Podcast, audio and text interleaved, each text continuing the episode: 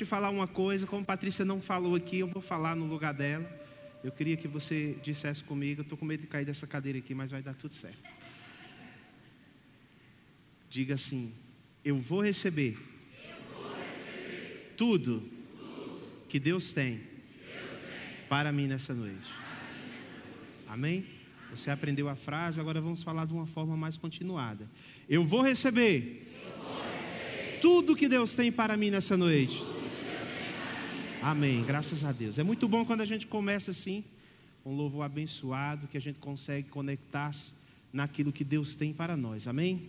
Quando nós chegamos na, na congregação dos santos, nós precisamos já sair de casa com essa expectativa de que Deus ele tem algo para acrescentar segundo o seu conhecimento para as nossas vidas. Amém? Como o pastor Alex pregou aqui semana passada, ele já nos abençoou com toda sorte de bênçãos espirituais nas regiões celestiais em Cristo Jesus. Como desfrutamos disso? Nos conectando a Ele, aprendendo dele cada vez mais e mais, cada vez mais e mais. Mas não se engane, às vezes nós pensamos que aprendemos algo porque desfrutamos de algo naquele sentido, alguma, algo da realidade que temos em Cristo, como novas criaturas, e pensamos que aquilo é tudo. Nunca é o suficiente. Esteja sempre aberto para aprender mais e mais. Às vezes até acontece de provarmos da bondade de Deus, da vontade de Deus em nossas vidas, começarmos a andar no propósito que Ele tem para as nossas vidas, começarmos a entender algo e andar naquilo, desfrutar daquilo, segundo o que Deus quer, nos maravilhamos, ficamos felizes, alegres, testemunhamos, mas de repente, pode ser que com o passar do tempo, ou um dia amanhece mais frio ou mais quente, eu não sei o que acontece, seu dedão do pé doeu, você não dormiu bem, eu sei lá o que, mas nós podemos esquecer daquelas verdades, ou mesmo que já desfrutamos delas. Graças a Deus isso não só aconteceu comigo. Existem dias que simplesmente parece que nós estamos lá em cima e outro no que diz respeito à vida espiritual, à caminhada cristã, conectados com aquilo que Deus tem para nós. E tem outros que parece que a gente está lá embaixo. Participamos de cultos maravilhosos no domingo, ou de um seminário, como tivemos o, o seminário de inverno agora, que foi poderoso.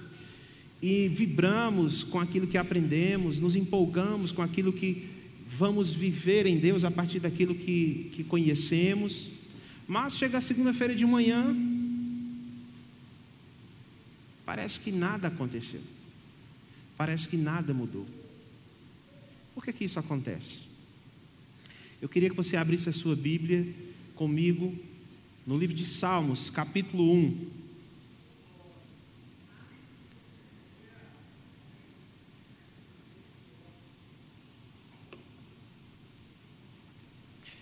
Salmo capítulo 1, a partir do verso 1. Diz assim: Como é feliz aquele que não segue o conselho dos ímpios, não imita a conduta dos pecadores, nem se assenta na roda dos escarnecedores, ou não se assenta na roda dos zombadores. Versículo 2: Ao contrário, sua satisfação está na lei do Senhor, e nessa lei medita dia e noite. É como árvore plantada à beira de águas correntes, dá fruto no tempo certo e suas folhas não murcham. Tudo o que faz prospera. Repete comigo: tudo o que faz prospera. Amém? Ou seja, tudo o que faz dá certo. Você já conheceu alguém assim? Que você tem a sensação de que tudo que ele faz dá certo? Ou você já percebeu isso na sua vida, ou você acha que é exatamente ao contrário com você.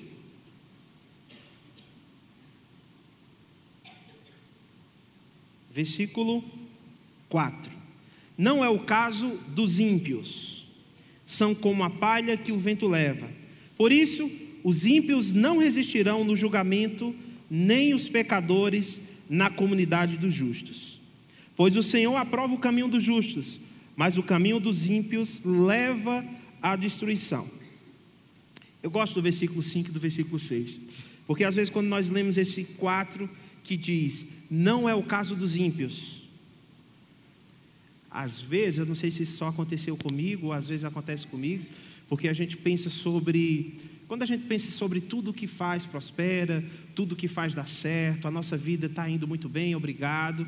Nós pensamos no nosso dia a dia, na escola, em tirar nota boa, em ser promovido, em um salário conseguir pagar tudo, em o pneu não furar, em não adoecer, enfim. Não é assim? E de repente, quando a gente lê, não é assim com o justo, pode ser que você de repente ou automaticamente você lembre de alguém que você entende que não é justo, que a vida dele está dando certo. Isso é um forte indício de que você está vivendo uma vida espiritual lá embaixo. Porque você está fazendo exatamente o que o versículo 1 diz para não fazer. Está seguindo o conselho do ímpio. Amém. Existe aqui algumas características que o salmista dá para que a gente não viva essa vida de altos e baixos. E ele vai comparar a vida do justo com uma árvore, mas não é uma árvore qualquer. Há quem diga que ele está falando de uma tamareira, que é uma árvore que dura muito e muito tempo, inclusive ela demora muito para dar fruto. Mas não é uma tamareira qualquer. Ele está falando de uma árvore plantada próximo a águas correntes, ou seja, um rio, ou como a gente fala aqui, um corguinho.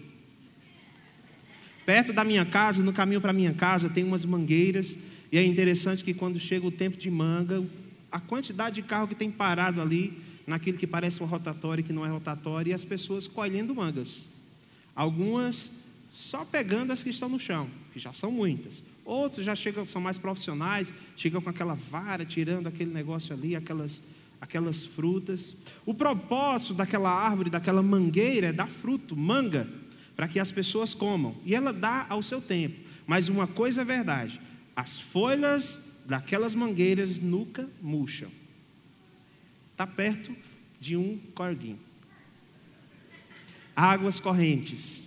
Amém.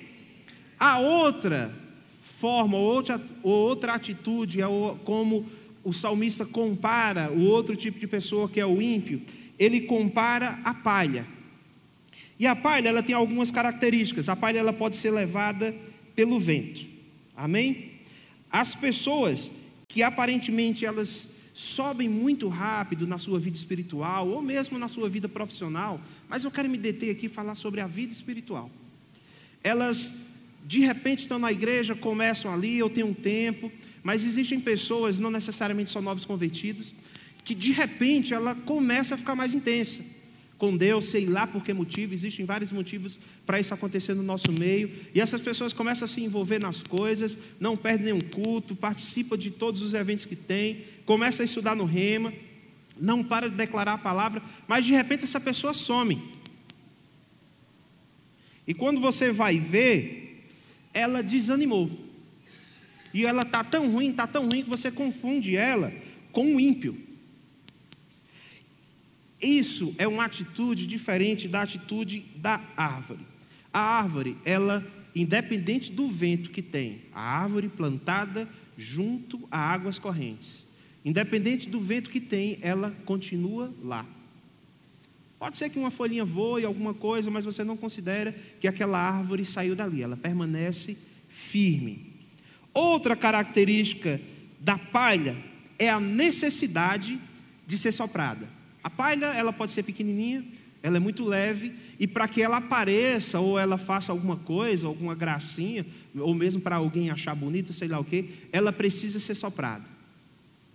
Isso significa que às vezes quando a gente se comporta ou vive como uma palha espiritual, nós precisamos constantemente ser estimulados nas nossas emoções.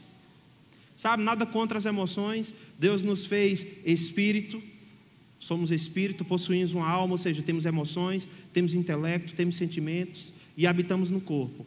Os sentimentos e as emoções eles têm importância sim, mas precisam ser colocados no seu devido lugar. Não podemos e não precisamos viver baseados nas nossas emoções. Está cheio de pessoas por aí hoje, altamente capacitadas para falarem sobre isso. Eu lembro de alguns pregadores chegarem aqui e falar sobre isso. Eu lembro de um que falou que trabalhava em uma empresa multinacional, ele era altamente competente nas vendas, o gerente não se via sem ele naquele lugar, mas não suportava a presença dele, porque ele era uma pessoa intragável. Ou seja, emocionalmente instável. E o que tem se ensinado muito por aí hoje? Inteligência emocional. Para que você tenha equilíbrio, para que você consiga, se você tem um estômago fraco, segura aí, como a gente fala na nossa terra, para que você consiga trincar os dentes, para quando vomitar sair só o caldo e você engolir o resto.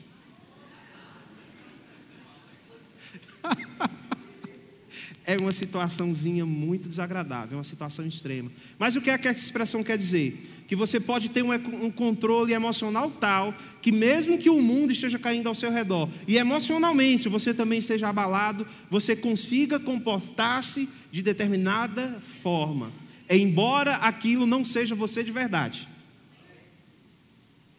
A inteligência emocional ensina isso.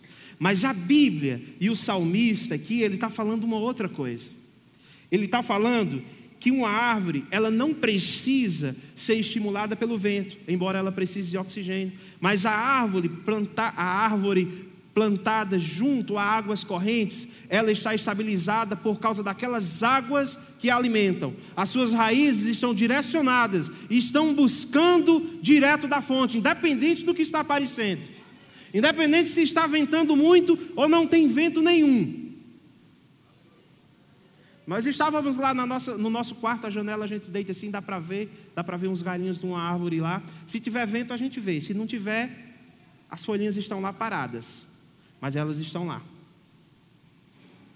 A atitude de uma pessoa espiritual uma pessoa árvore é não procurar ser estimulado ou viver a sua vida em Cristo baseado no que as pessoas podem nos dar.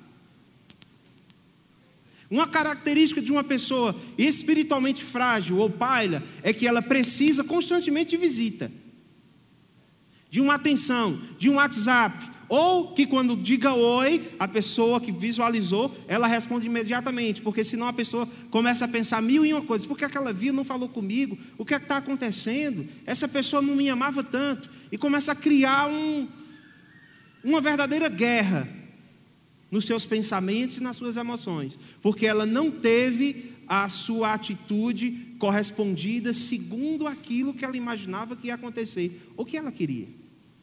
Uma atitude árvore, ela vai existir, permanecer espiritualmente com Cristo, independente do vento ou não, porque ela está conectado aos rios de água viva. Amém. Uma grande diferença que tem da árvore para as palhas é que a árvore ela dá fruto. Ela produz alimento para os outros. É interessante que no, no, no, livro de Gênesis, quando fala sobre a criação e fala sobre o jardim, diz que lá tinha árvores é, bonitas de se ver e outras que produziam frutos. Estava dizendo que tinha árvores decorativas. Nós não temos árvores decorativas? E quando chega a primavera, às vezes fica florida ou alguma coisa nesse sentido. Ela não faz nada além disso. Às vezes nem sombra dá direito, mas é muito bonita. Existem as árvores que dão sombra. Mas aqui o salmista está sendo muito específico. Ele diz que essa árvore, no seu tempo, ela produz fruto. Quando estamos conectados em Deus da forma correta, nos alimentando espiritualmente, baseados e procurando na palavra, na comunhão com Deus, no espírito em oração, no tempo certo, sempre produziremos frutos. Pode ser que a gente esteja enfeitando ou não, mas uma coisa é certa: um cristão tem que produzir fruto, diferente da palha. A palha ela é estéril e vive apenas para si. Uma pessoa que tem uma atitude palha, ela vai chegar na igreja e vai se incomodar porque alguém que ela pensava que deveria falar com ela não falou. E ela vai dizer: Eu não gosto dessa igreja porque ninguém fala comigo. As pessoas aqui elas poderiam ser mais amáveis, poderiam ser mais gentis. Eu estou passando por tanta coisa. Um abraço já seria suficiente. Mas aí, se você está tendo essa atitude de palha, você já parou para pensar que a maioria das pessoas que estão em sua volta estão na mesma condição que você?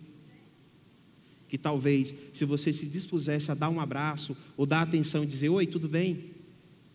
Ela sairia daqui diferente. E a Bíblia diz que é melhor dar do que receber.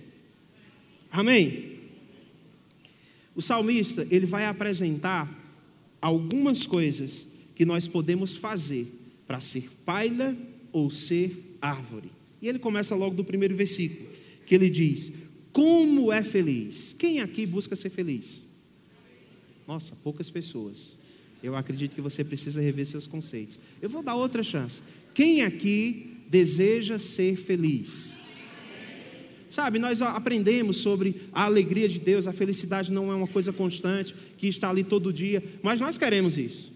Se de repente você fica feliz, você não começa a bater em você e se joga na terra e diz: para de ficar feliz, porque você tem que ser só alegre.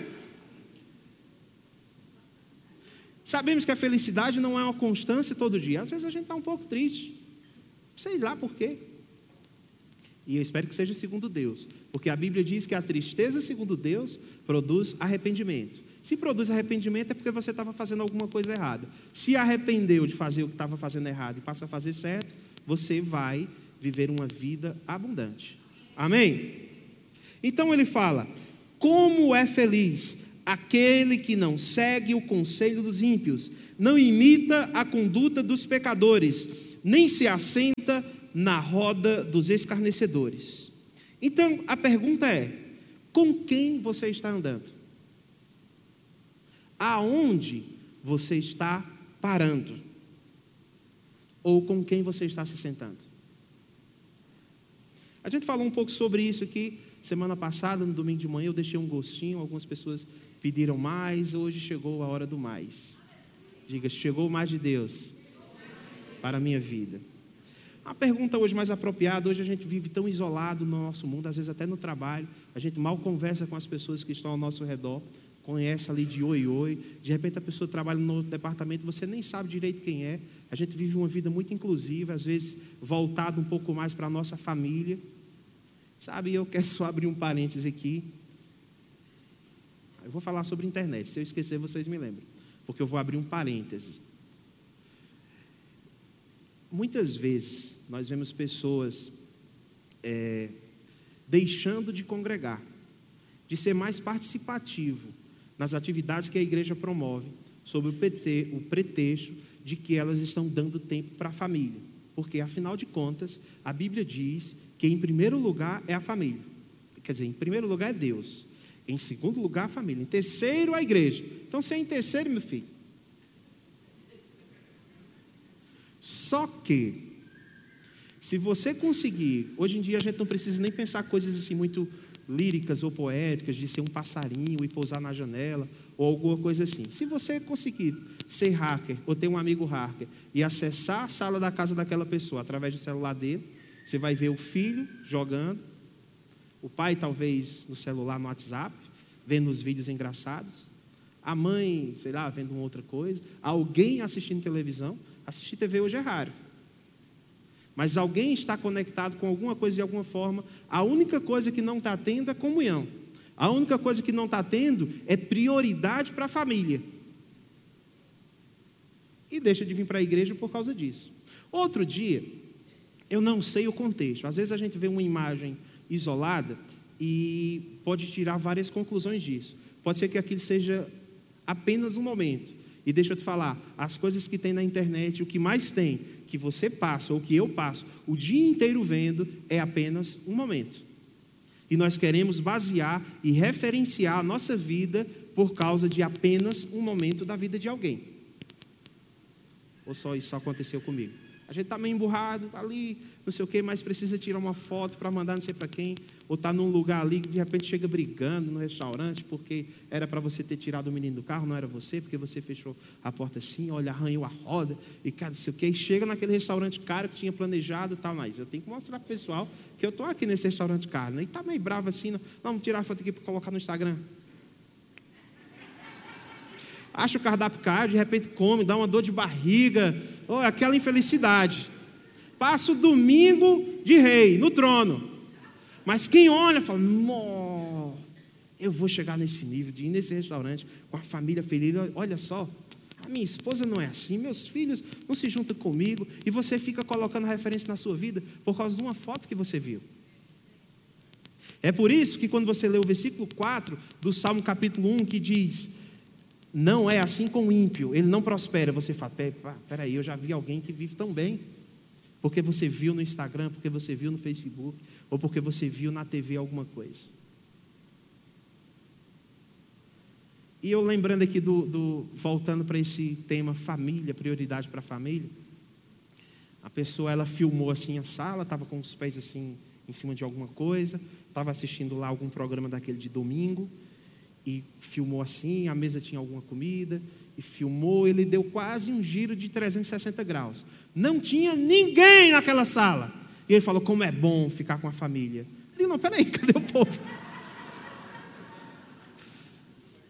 usando como ilustração o que eu falei de apenas um momento, pode ser que todo mundo tenha saído naquele exato momento para fazer alguma coisa. É verdade, não é? E de, de, repente todo mundo voltou depois e passou o resto daquele dia ali brincando, conversando, né? E, e, e jogando algum jogo de família, jogo de tabuleiro. Quem aqui joga ainda jogo de tabuleiro com a família?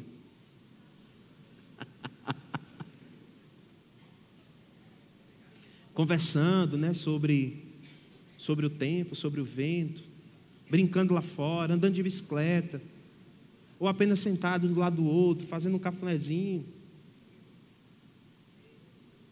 Será que aconteceu? Eu espero que tenha acontecido.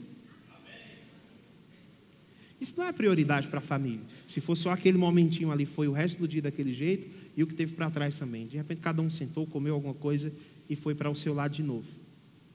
Uma vida próspera e feliz não é uma foto de Instagram. Amém? Agora, voltando para o que o samista perguntou: com quem você está andando? É que tipo de página ou canal você está acessando na internet? Quem são os. É, é, como é que fala a palavra em inglês? Os influenciadores?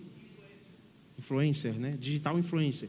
Quem são os influenciadores que você segue nas redes sociais? Quais são os canais de YouTube que você tem preferidos? Não anda segundo o conselho do ímpio para ser feliz. Não se detém no caminho dos pecadores. Nem se assenta na roda dos escarnecedores. Sabe o que, é que esse versículo está falando aqui? Se você quer ser feliz, não seja dissimulado.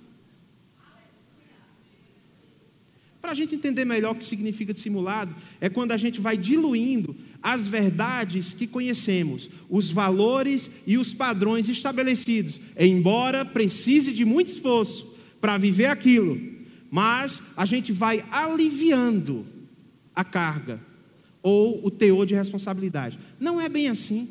Não precisa disso tudo. Ah, mas hoje em dia, olha, pensando bem, a gente pode reconsiderar isso aqui. Você vai diminuindo ou diluindo. Se você pega um bom copo de suco de uva integral, é muito bom. Tem gente que não gosta, só toma hoje na ceia. Outros amam, como eu. Mas se você quer que aquele negócio fique mais light, talvez você coloque um açúcar ou coloque um pouco de água. Você vai diluir. Se você quiser deixar mais fraco, mais água ainda. Mais fraco, mais água ainda. Não é assim? Você está diluindo, você está dissimulando. Aqui ele fala: não. Deixa eu ler aqui, gente. Como é? Não anda segundo os conselhos dos ímpios de repente você segue lá aquele fulano de tal lá que nem é crente, nem nada. É uma carniça. É um miserável, desgraçado, infeliz. Mas o cara está ganhando dinheiro porque está na internet. E ele é desbocado. Todo mundo gosta de gente que fala a verdade, quando não é para você. E, não, rapaz, o cara é bom mesmo. E, tal, assim, ele fala ali umas coisas bonitas, e fala né, um padrão disso, um padrão daqui Acabou o vídeo, às vezes é cinco minutos, três minutos. E você pensa, rapaz, quer saber, esse cara está certo mesmo. E aquilo, na maioria das vezes, vai exatamente de contra a palavra. A gente começa a dissimular, a diluir. Às vezes, como eu falei no domingo passado, você não tem coragem de agir daquela forma, mas está achando bom, está achando bonito, está vibrando. Às vezes não tem coragem de dar um like, mas por dentro você está cheio de joinha. Não faço porque eu sou crente agora. Gente, se você quer dar um testemunho, um testemunho, não é testemunho não. Você quer dar uma referência triste para as pessoas, envergonhar o evangelho, você fale: "Eu só não faço isso porque eu sou crente agora". Você já está para lá de ser carnal. Cala sua boca. Rapaz, você pensa, eu queria fazer isso e aquilo, mas eu sou crente agora. Segura sua língua. Porque só o fato de você falar isso, mau testemunho já foi. Sabe o que, é que as pessoas leem? Eu só não, esse cara só não faz isso porque ele tem satisfação para dar para alguém. Ele quer fazer de conta que é bom. Não anda segundo os conselhos dos ímpios. Não se detém no caminho dos pecadores. Eu fico meio confuso com essa parte, que diz não se detém no caminho. Se ele estivesse falando assim, para mim, tipo, eu vou andar no Parque Sabiá, lá tem umas barraquinhas com água de coco. E de repente eu coloco lá, programa no celular, andar 5 quilômetros em tantos minutos, ou correr, ou sei lá o quê. De repente eu estou com muita sede, eu vejo aquele coquinho gelado lá, acabou de sair do congelador, e eu paro. Eu não parei no caminho do coqueiro, eu parei na barraca do coqueiro. Aqui fala, não se detém no caminho do pecador. O que, que eu entendo disso? Que aparentemente o pecador ele tem um caminho, mas ele não tem caminho nenhum. Ele está no buraco. E você pensa que é um caminho, você se detém nele. Uma vez que você para para considerar algo que você até gostaria de fazer, mas hoje você, eu não posso porque eu não sou crente. Gente, se você acha que não deve fazer alguma coisa, e un, o único argumento que você tem para não fazer é eu não posso porque eu sou crente, vai ler sua Bíblia e busque informação e inspiração para começar a não fazer aquilo, porque você sabe que tem algo melhor para você. Porque é sempre assim, com Deus é sempre assim. Amém. Só que quando você começa a ouvir o conselho dos ímpios, e você começa a parar o seu caminho, porque você está ouvindo e vendo como os pecadores estão andando, o Evangelho já começa a perder o efeito para você. A vida em Cristo já não tem mais o mesmo brilho, as coisas já não têm mais o mesmo valor. E você está tendo uma atitude de palha, de achar que o Evangelho já não é aquilo que eu pensava. Era aquele calor, né? De quando eu me converti, de quando eu nasci de novo. Eu acho que eu preciso buscar uma algo novo para mim. Porque assim, não sei, mas está faltando alguma coisa.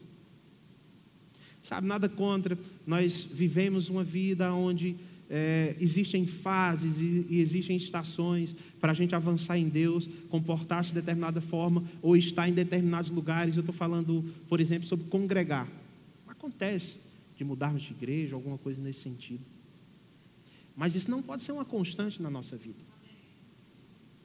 Porque emocionalmente eu não estou sendo estimulado, seja com a visita, seja com o abraço, seja com a atenção, seja com o louvor que não é baixo como eu quero, ou não é alto como eu quero, seja com a cor das paredes, ou se está frio, ou se está quente, sabe? Ou se é perto da minha casa. Você precisa congregar no lugar onde você chega e você ouve Deus falar com você, é aqui. E aí de repente você vê, não, mas esse pastor é meio bruto. Mas aí você lembra, não, mas foi Deus que mandou eu ficar aqui. E você vai escutar e vai considerar. Porque se foi Deus que mandou você ficar, mesmo você achando bruto, ou que ele fala bem ou que não fala, Deus vai falar com você através desses ministros que estão nessa igreja. Pode ser que ele fale o que você não quer. Aleluia glória a Deus por isso. Porque se falasse o que você, você quer ouvir, às vezes a gente vê algumas pessoas falando, não, eu estou cansado de ouvir as pessoas falar, ah, você vai ouvir o que você precisa, não o que você quer. E aí fala, não, mas às vezes é bom a gente ouvir alguma coisa para se animar. Ei, quem disse que quando você ouve o que precisa e você não quer, você não é animado? Às vezes você até fica ali meio murcho. Mas quando você começa a fazer e vê funcionando, você volta todo alegre. Igual um menino que fala, ei, deu certo, pai. Não é assim? Então, quando nós começamos a considerar a vida do ímpio como melhor do que a nossa, nós podemos até sentar, como ele fala aqui, no meio dos escarnecedores, dos zombadores, da unção, da palavra, da fé, e achar que está tudo bem. Às vezes não fazemos isso fisicamente, mas virtualmente estamos fazendo. Está tudo bem. E de repente é um quadro que tem lá no canal, ou não sei lá o quê, e é a mulher com a bunda para cima, não sei o quê. Não, mas isso aqui é só. Você quer ser feliz? Não ande segundo o conselho dos ímpios. Não pare no caminho dos pecadores. Nem se assente na roda dos escarnecedores. Amém? Sabe, eu queria pular essa parte, mas eu não vou pular, não. Não está no script.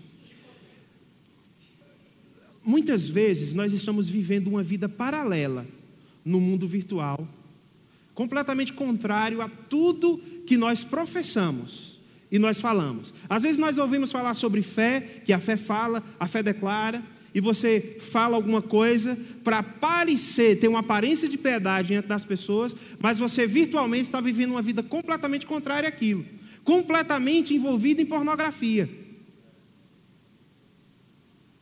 Você não é casado, vive vendo pornografia, se masturbando. Mas amém, eu estou em Deus, eu estou crescendo, eu estou avançando. Às vezes é casado, deixa de dar para a mulher o que é dela, porque se você casou, seu corpo é dela, e você tem que ter relação sexual com ela, satisfazê-la sexualmente. Tem algumas crianças aqui, mas um dia vai aprender isso. Chegou a hora.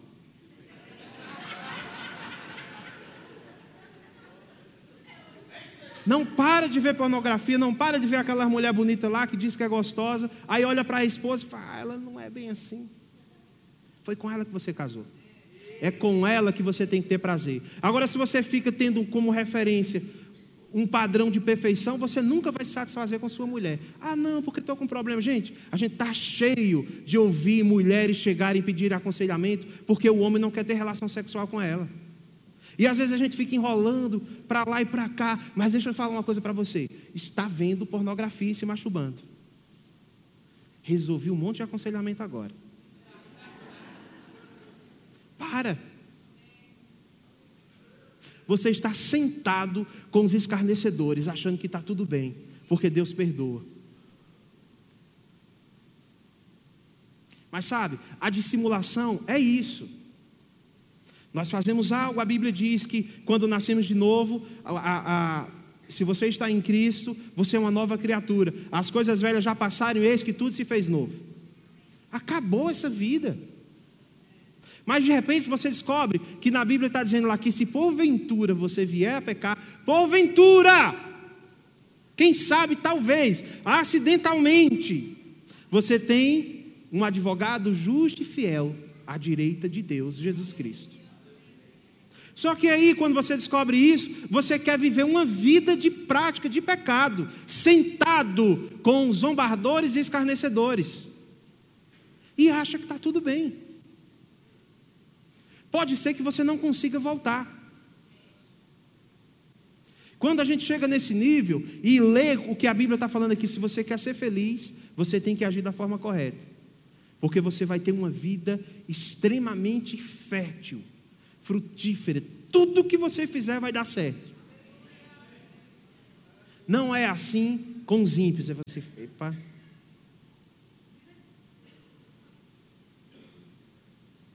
Nós começamos achando legal o que o ímpio faz. Às vezes não temos coragem de dizer que é. Depois começamos a nos atrapalhar, como fala em Hebreus 12, deixando de lado todo o pecado. que está ali nos rodeando, às vezes nem pecou ainda, e todo o embaraço. Às vezes você nem, nem é uma tentação ainda, mas você está atrapalhando o conceito que você tem de vida cristã. E vida cristã, o que ele está falando aqui, é viver feliz, é viver o bem, é viver o bom. Amém. Precisamos ter uma atitude de árvore e não uma atitude de pai. Precisamos ajustar a vida que estamos vivendo. É interessante, eu gosto de ficar tentando entender por que, que a pessoa que escreveu aquilo na Bíblia falou isso e não falou aquilo. Porque ele fala que a vida do justo é como uma árvore plantada junto ao ribeiro. As suas folhas nunca murcham. Sabe, aquela árvore está ali. Eu não sou plantador, não sou agricultor, não sou nada, mas a gente vai aprendendo algumas coisas. E uma coisa que eu aprendi é que as raízes de uma árvore ou de uma planta, elas sempre vão procurar a água. Quando estamos com a nossa vida firmada em Deus, ou seja, meditando na palavra, buscando na palavra, ser orientado pela palavra, independente do que está acontecendo fora, na superfície, se é primavera, verão ou inverno, estamos embaixo, no mundo espiritual, no, embaixo terra. Mas no que diz respeito ao que não vemos, o mundo espiritual, estamos sempre, constantemente buscando em Deus só que ele fala que não é só isso, fala que nós temos prazer nas leis do Senhor. Pode ser que você esteja vivendo um momento de, que não tenha tanta intensidade na palavra, que talvez você esteja vindo para a igreja obrigado. Graças a Deus por isso. Você mesmo se obrigando, ou sua, sua esposa, ou seu marido, graças a Deus por isso. Aproveite esse momento para você buscar ter prazer naquilo que Deus manda você fazer. Quando a gente fala Deus manda, a gente sempre pensa em coisas ruins. Mas depois de um tempo, depois de uma, uma maturidade, que você já cresceu, tem responsabilidade, eu vou usar isso como exemplo, e, e tem uma profissão e, e, ganha bem, ou alguma coisa nesse sentido, você já não acha tão ruim, você já não vê com tanta amargura aquele dia que sua mãe mandou você acordar cedo e estudar. Você está colhendo o fruto disso. Ah, tem algumas pessoas que não foram assim como eu, que têm prazer nisso. Graças a Deus por isso. Mas nem sempre o que é certo a gente vai querer fazer, ou vai achar bom e vai fazer alegre. Mas é o que tem que ser feito. Porque sabe, se uma árvore ela está plantada junto de águas correntes e de repente alguém joga, descarrega um caminhão pipa lá em cima para ele, ela, tá, a árvore está tranquila. Ela tem uma fonte que não seca. Ela não vai precisar virar as raízes para cima e buscar aquela água lá em cima. Quando sabemos e compreendemos o propósito que temos em Deus, nós ajustamos a nossa vida de maneira tal que nós temos prazer nessas coisas. A Bíblia diz: medita, o, salmo, o salmista fala, medita dia e noite. Meditar dia e noite, e eu vou encerrar com isso, não é você não parar de ler a Bíblia. Você lê a Bíblia de manhã, de tarde e noite. Mas é você não parar de pensar sobre as verdades que você está aprendendo na palavra tudo que você vai fazer, de alguma forma, está envolvida a palavra. Porque você está buscando cumprir aquilo que Deus tem para a sua vida, ser pleno, completo. Não só tendo o sustento para você, aquela água que vem pelas raízes, mas sendo sombra, sendo bonito de se ver e dando fruto. Amém. Podemos envolver Deus e Sua palavra em tudo em nossas vidas. Em todo o dia podemos envolver Deus. Sabe, às vezes eu fico impressionado como as pessoas colocam em último, o último plano a vida com Deus. Às vezes vai na igreja para fazer um pit stop, por desencargo de consciência, porque vai que. É tipo, ir na igreja no domingo é um, um, um, um amuleto. Como fala em algumas regiões, um patuá. né? Vou ali fazer a, a, a minha fé. Uma, é, é, como se fosse jogar na Mega Sena, né? Eu vou ali, né? Eu vou entregar meu dízimo, eu vou ali na igreja, tal Deus vai me ver ali e tal e às vezes a gente vive uma vida, não vive uma vida de alegria com Deus. Às vezes parece que a gente vive uma vida onde a gente suporta Deus. A gente vai visitar ele no final de semana no asilo, passa alguns minutos ali com ele, fazendo de conta que está interagindo, está feliz, mas está doido para ir embora, porque vai ter que vai ter que fazer isso, vai ter que fazer aquilo, porque deixou isso para fazer, no mínimo uma responsabilidade, ou alguém está esperando para ir se divertir. Ei, Deus não é o seu avô que está no asilo. Ele é a fonte da sua vida. E Ele te criou de uma forma que não existe nada, nenhuma outra coisa que você faça na sua vida que você encontre plenitude, que você seja 100% completo, que não seja conectado com essas águas correntes. Amém. Vamos ficar de pé, vamos orar.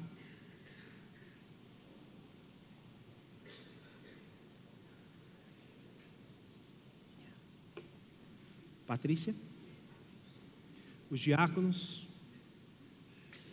Aleluia, obrigado, Senhor. Obrigado por Sua palavra, que nessa noite ela nos trouxe luz e entendimento.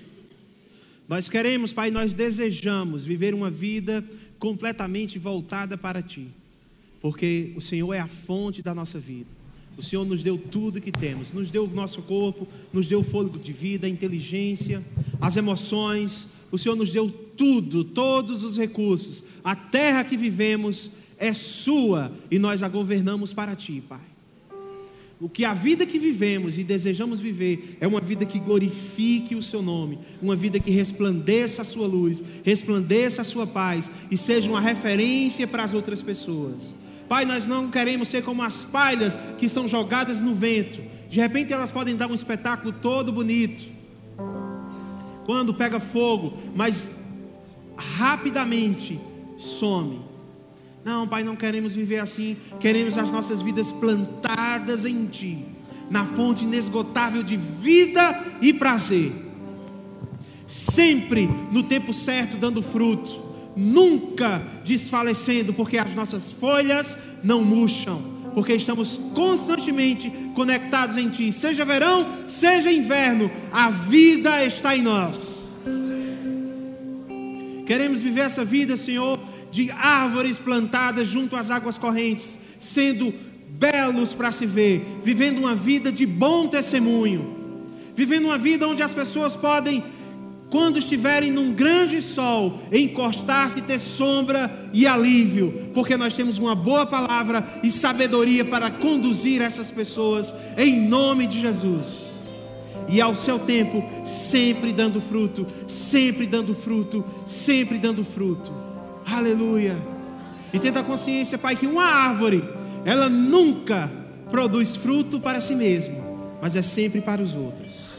Pai, em nome de Jesus, obrigado por sua vida que está em nós, que é verdadeira, que é real, mais real do que qualquer outra coisa que a gente possa viver, mais sublime e perfeita do que qualquer coisa que já experimentamos fora da sua vontade. Em nome de Jesus nos ajuda a permanecermos firmes nisso, porque sabemos que é a Sua vontade, que a gente vive uma vida em paz, em abundância, em nome de Jesus. Quem crê, amém. amém. Aleluia.